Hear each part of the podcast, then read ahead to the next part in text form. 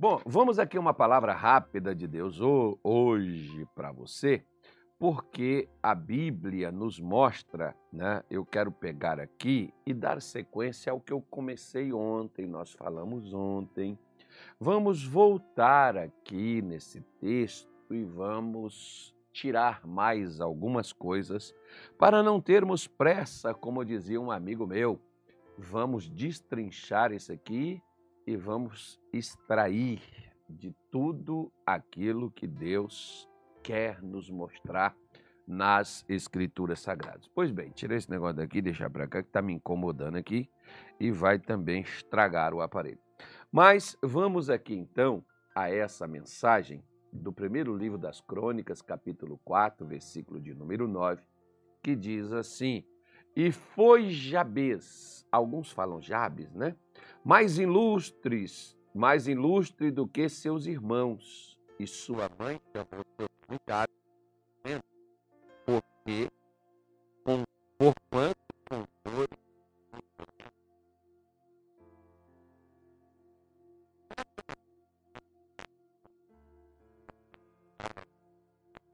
assim emocionalmente, né, seguro, firme.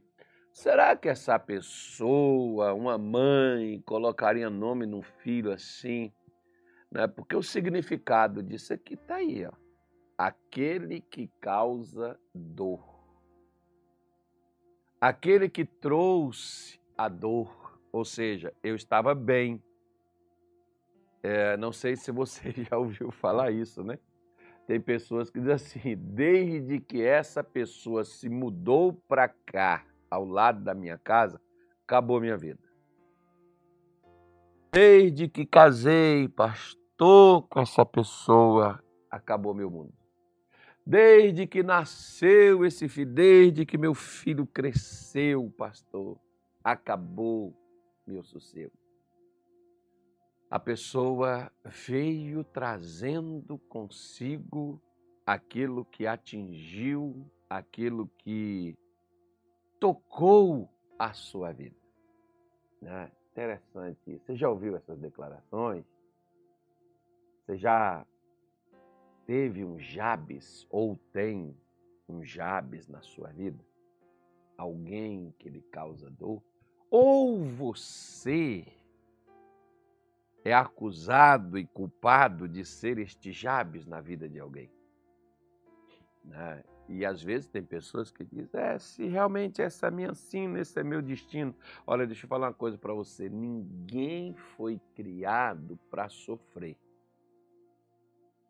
Sofrer é opcional, porque se existe o sofrimento, existe a solução para o sofrimento.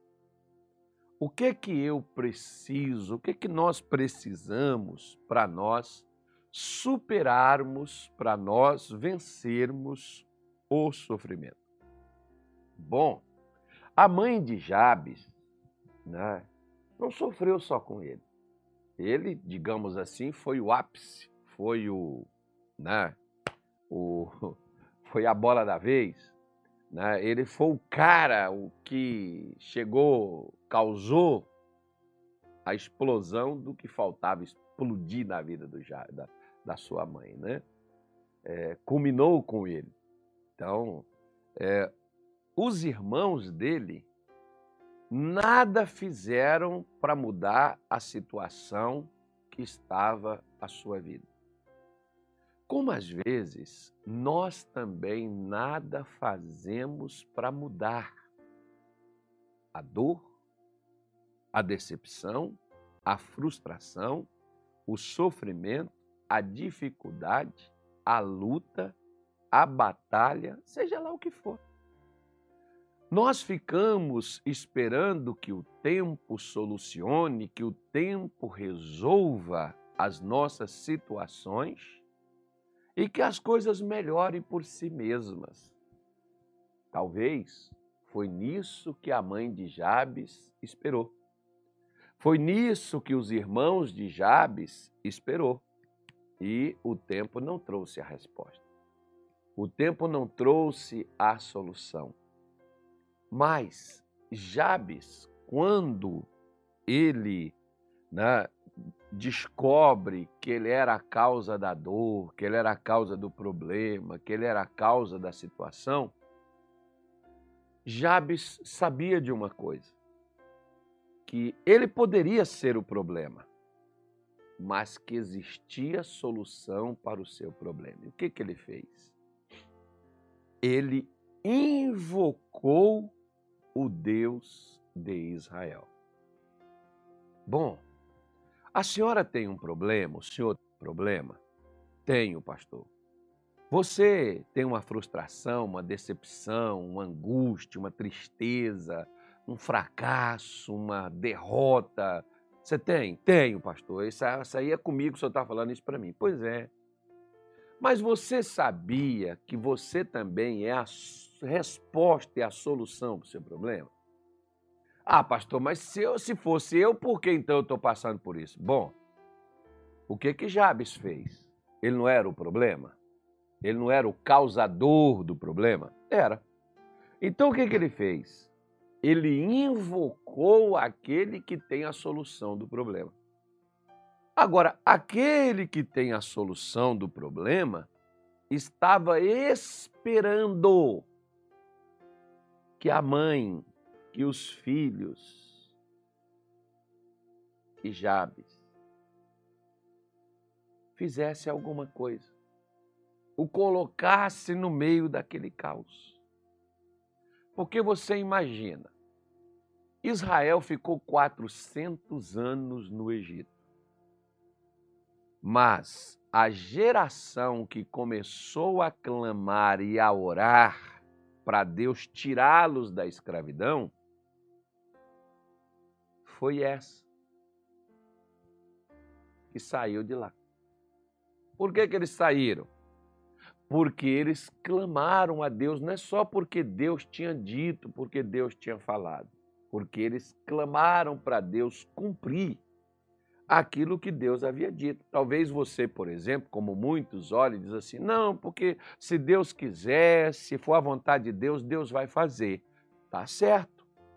É a vontade de Deus? É, mas você tem orado para que a vontade de Deus se cumpra na sua vida?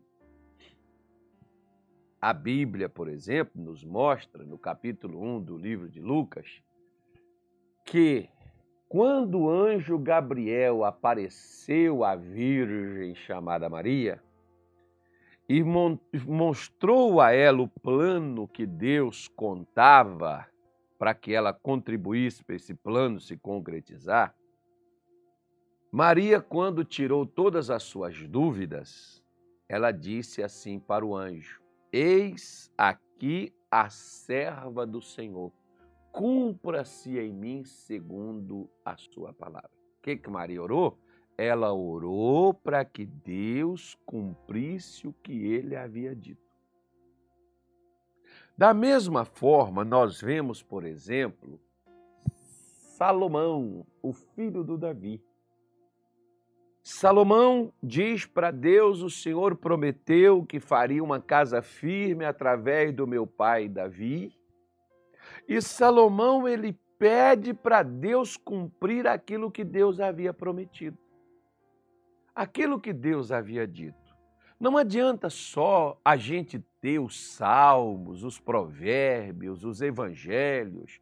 Não adianta só a gente ter as confissões, as declarações de Deus e fazermos essas confissões públicas: o Senhor é meu pastor, nada me faltará, deitar me faz, falar isso, como por exemplo, ele é o pastor, então é ele que conduz, porque o pastor é aquele que conduz o rebanho para onde o rebanho precisa ir, não é para onde o rebanho quer ir. Deus é o seu pastor? É, ele é o meu pastor. Ah, então é ele que te conduz aos pastos verdejantes, porque quem sabe onde tem os pastos não é a ovelha, não é o rebanho, é o pastor. É ele que leva as águas tranquilas, porque é ele que sabe onde tem as águas tranquilas, não é o rebanho. O rebanho, quando chega nas águas, é porque o pastor chegou lá e viu, e ali é onde o local adequado para que o rebanho possa beber. Né? E você pode ver, por exemplo, que num lugar agitado, num lugar confuso, num lugar problemático, num lugar de fofoca, num lugar de intriga, num lugar de confusão, ninguém quer estar nesse lugar e ninguém vai ter sossego, vai ter paz, né? É preciso que você tenha paz para você tomar decisões certas, para você tomar decisões corretas na sua vida. É preciso que você tenha paz para isso. Por isso, minha senhora, meu senhor, meu amigo, você e eu, nós precisamos, como Jabes, invocar a Deus. Para quê? Para termos aquilo que Deus prometeu nos conceder. Não, pastor, se Deus prometeu, Deus vai fazer. Ora, eu te dei exemplos aqui.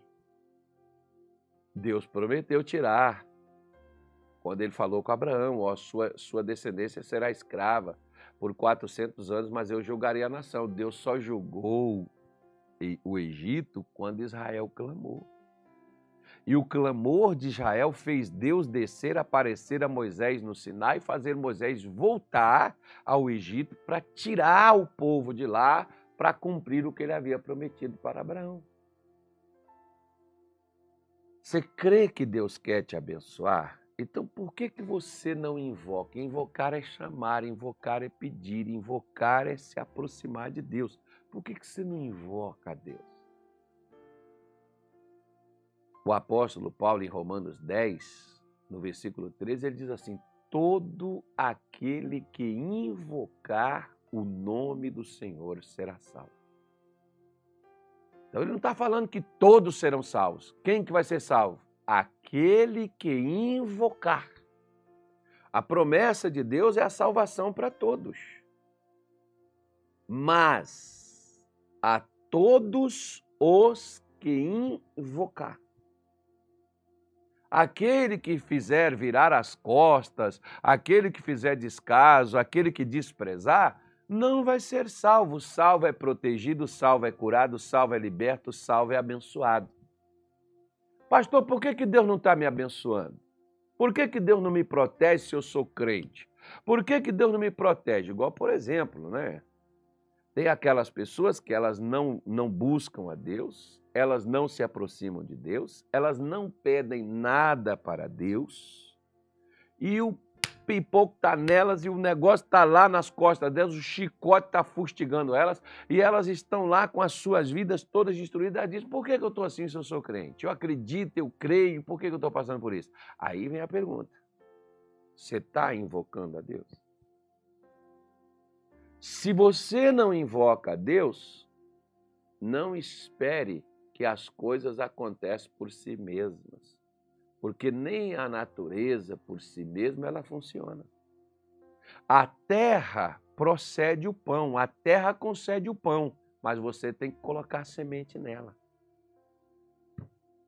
Né? Ela não dá a semente, ela dá a condição de produzir, mas alguém tem que colocar a semente, alguém tem que trabalhar. Deus criou a terra, Deus criou é, tudo mas não tinha quem cuidasse da terra. Por isso a terra produzia? Não, a terra estava pronta. Mas tinha quem cuidava da terra? Não. Deus fez Adão, quando Adão cuidou da terra, a terra produziu. Tinha fruto para tudo até lado, tinha tudo ali de tipo de produção no, no, nas águas, peixes, no mar, nos rios. Por quê? Porque tinha um homem para cuidar.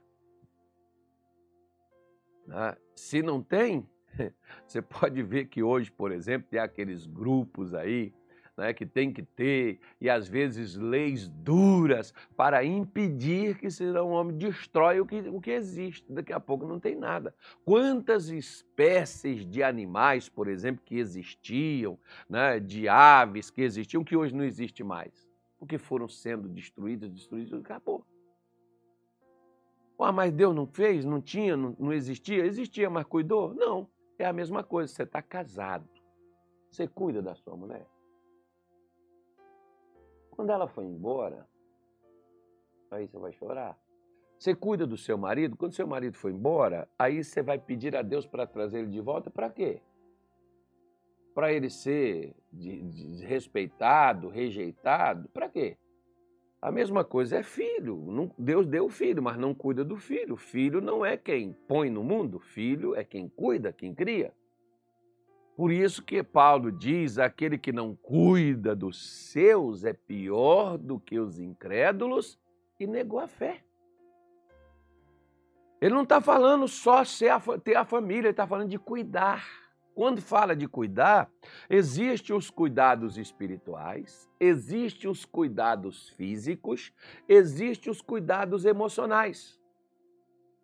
Por quê? Você pode dar tudo para sua mulher: joias de ouro, sapatos bonitos, bolsa bonita, roupa bonita, né? uma casa bonita para ela morar mas emocionalmente ela é um, tra um traste, tipo, né? As palavras que ela escuta, coitada, ela vive quase que maluca, doida. Uma casa linda, roupas lindas, joias bonitas, mas um marido maluco. Um marido que diz coisas as quais ela tem até medo quando ele abre a boca porque emocionalmente ele não cuida dessa mulher, fala coisas que a entristecem, coisas que a desanima, coisas que a desencoraja.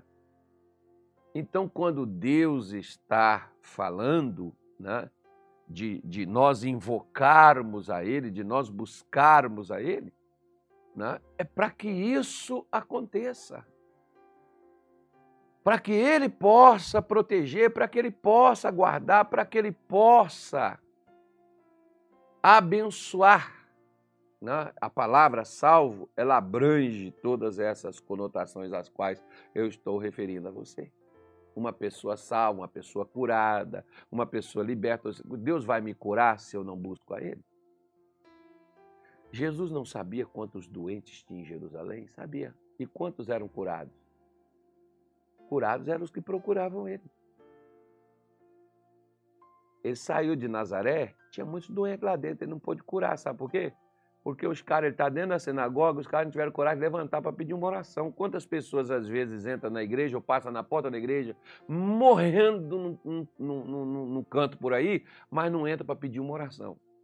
Por que, que Deus. Ai, por que, que Deus deixou? Por que, que isso aconteceu? Você pediu